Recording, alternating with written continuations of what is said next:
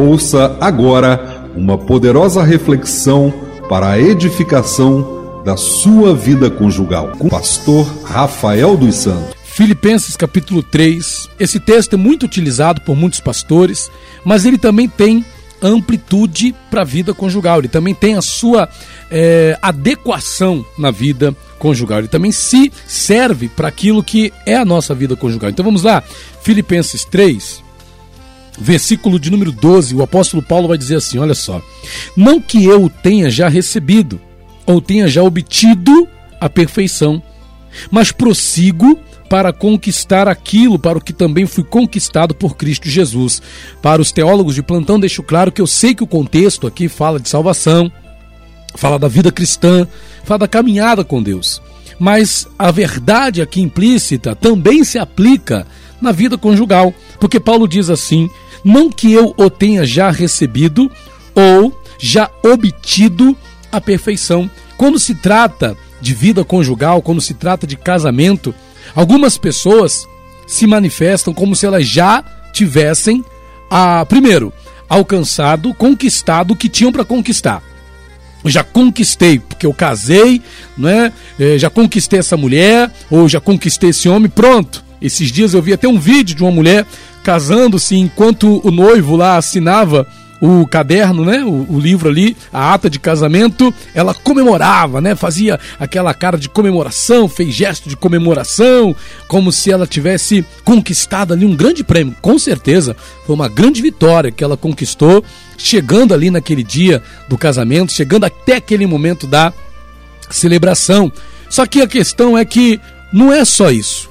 Né, o casamento, a conquista na vida conjugal, não é só essa às vezes a pessoa acha que a conquista é só o casar. A conquista é só o chegar até ali. Chegamos até aqui, casamos, legal, parabéns, glória a Deus, aleluia, muito bom. Tem pessoas que vão aos cartórios, não é? Vão às igrejas e casam e ficam contentes demais com aquela conquista, porque é uma festa, é uma celebração, pessoas se fazem presentes e muita ênfase se dá, inclusive, à cerimônia do casamento, muita ênfase se dá à festa de casamento, a roupa que os noivos usam, um vestido de noiva, não é? o, vestido, a roupa do noivo, não é? Os, como estavam a, a como é que fala, as madrinhas, os padrinhos, tudo isso fica ali bem notório. As pessoas dão muita ênfase para essa, essa coisa, né? Para esse ato da festa, da festividade. Só que essa não é a verdadeira conquista. Às vezes a pessoa trata essa festa, essa celebração, como a conquista como a conquista. E às vezes essa conquista foi perfeita, o casamento foi perfeito, como Paulo fala aqui de perfeição, né? Não que eu tenha já recebido ou tenha já obtido a perfeição, Paulo ele primeiro fala da questão já não que eu já o tenha conquistado, já conquistei. Então a pessoa se dá por vencedora. Eu estou satisfeito porque eu conquistei, eu casei, legal, parabéns. Só que, e tem alguns que acham que já são perfeitos também, isso é outro problema. A pessoa acha que já é perfeita no casamento, que o marido é perfeito, ela é perfeita, então os dois vão ser ali uma coisa perfeita, um casamento perfeito. Isso, quando se trata de vida conjugal, não sei se posso dizer que existe perfeição. Porque o relacionamento conjugal, ele tem muitas, mas muitas, como é que eu posso dizer? É, muitas nuances. E é quase que impossível acertarmos em todas as nuances que dizem respeito à vida conjugal. São muitos aspectos que precisam funcionar igualmente para que possamos dizer que alguém tem um casamento perfeito. E sempre tem, seja por parte do marido ou por parte da esposa, alguma falha. Onde um erra, onde um é mais devagar do que o outro, sempre tem alguma nuance onde o marido ele é bem mais sucedido que a mulher, onde talvez ele seja mais ligado nas questões do que a mulher, ou outra situação onde a mulher seja mais ligada numa nuance do que o marido. Então, no dia a dia, essas nuances se apresentam. Esses aspectos se manifestam. E eles vão ver que não há uma perfeição. Eles conquistaram uma grande vitória em casar, mas não quer dizer que tudo vai ser perfeito. Não quer dizer que tudo vai ser um mar de rosas. Não quer dizer que o casamento vai ser sempre uma maravilha, como foi a festa do casamento. A festa do casamento foi linda. A cerimônia foi linda. Tudo que aconteceu, a celebração foi linda. E, e vale lembrar que teve casais que nem sequer tiveram uma celebração. Por isso que a pessoa não pode é, fundamentar a, o sucesso do seu casamento numa festa. A pessoa não pode fundamentar o sucesso do seu casamento num evento isolado que acontece um dia onde as pessoas vêm, comem, bebem e depois vão embora. E depois fica quem? Ela e ele, ele e ela. E dali sim que vai, é, é, de fato, se, desen se desenhar uma história na vida conjugal, onde nem todo mundo alcança de fato a perfeição. Teve algum casal na Bíblia que alcançou a perfeição?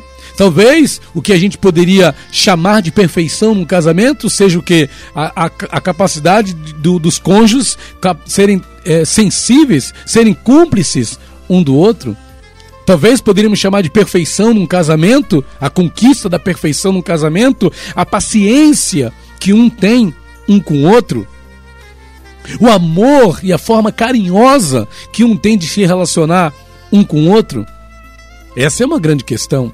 Então veja, nós temos que ter esse cuidado. Paulo dizia: não que eu tenha já recebido, não que eu tenha, em outra tradução diz, já conquistado, ou já tenha obtido a perfeição, mas prossigo. E aqui que está a grande questão, a grande chave para mim, que vai de fato determinar a felicidade da vida conjugal.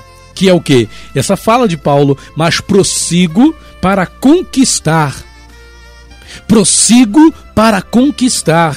O casamento, para florescer na vida conjugal, sentimental, amorosa, tem que haver uma dedicação à conquista. Não ver como conquista o evento, o casamento em si, não é aquele, aquele evento isolado, mas ver como a conquista o, o dia a dia.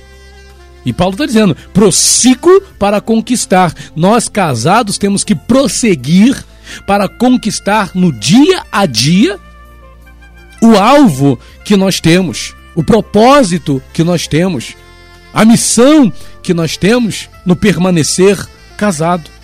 Porque permanecer casado é uma conquista diária para a qual nós devemos prosseguir, para a qual nós devemos empregar esforço, para a qual nós devemos empregar dedicação.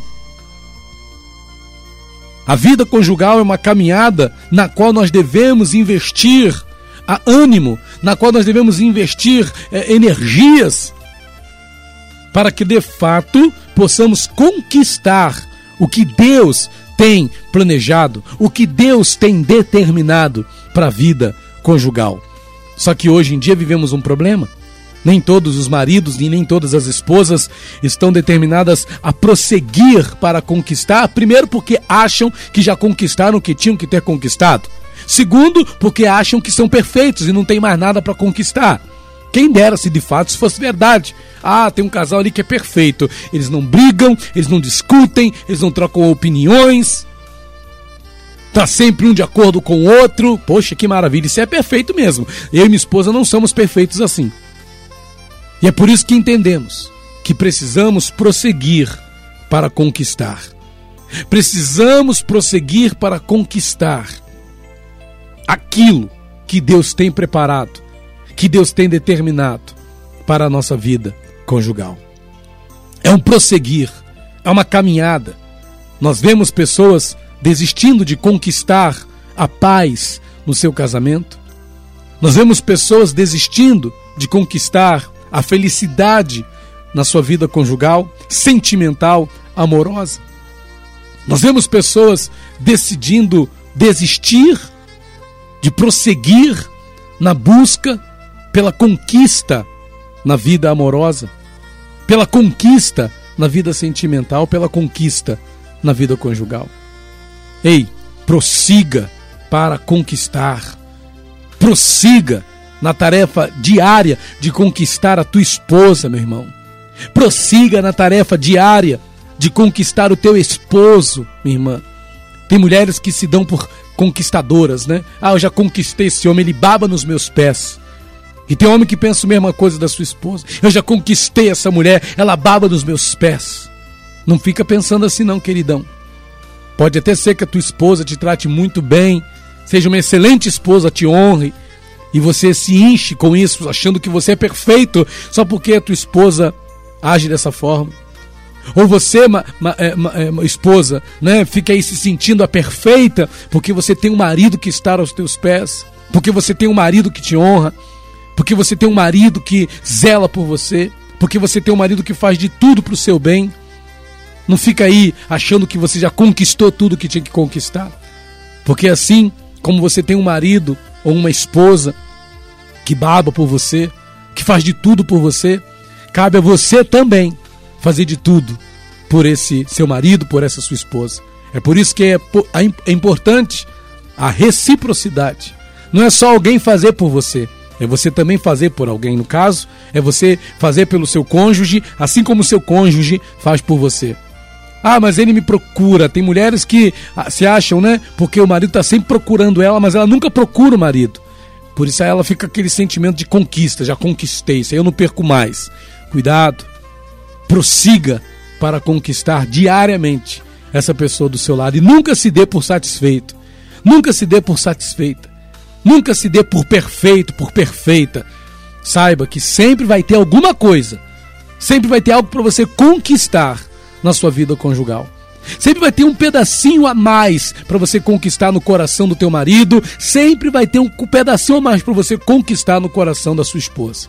Não pense que você já conquistou tudo o que você tinha para conquistar, porque você ainda não conquistou tudo não. Por isso, prossiga para conquistar completamente o coração do teu marido, prossiga para conquistar completamente o coração da sua esposa, no que tange a sua vida conjugal, no que tange a sua vida sentimental, no que tange a sua vida amorosa. Deus abençoe a sua vida e floresça na tua vida conjugal. Floresça no amor, em nome de Jesus. Deus te abençoe.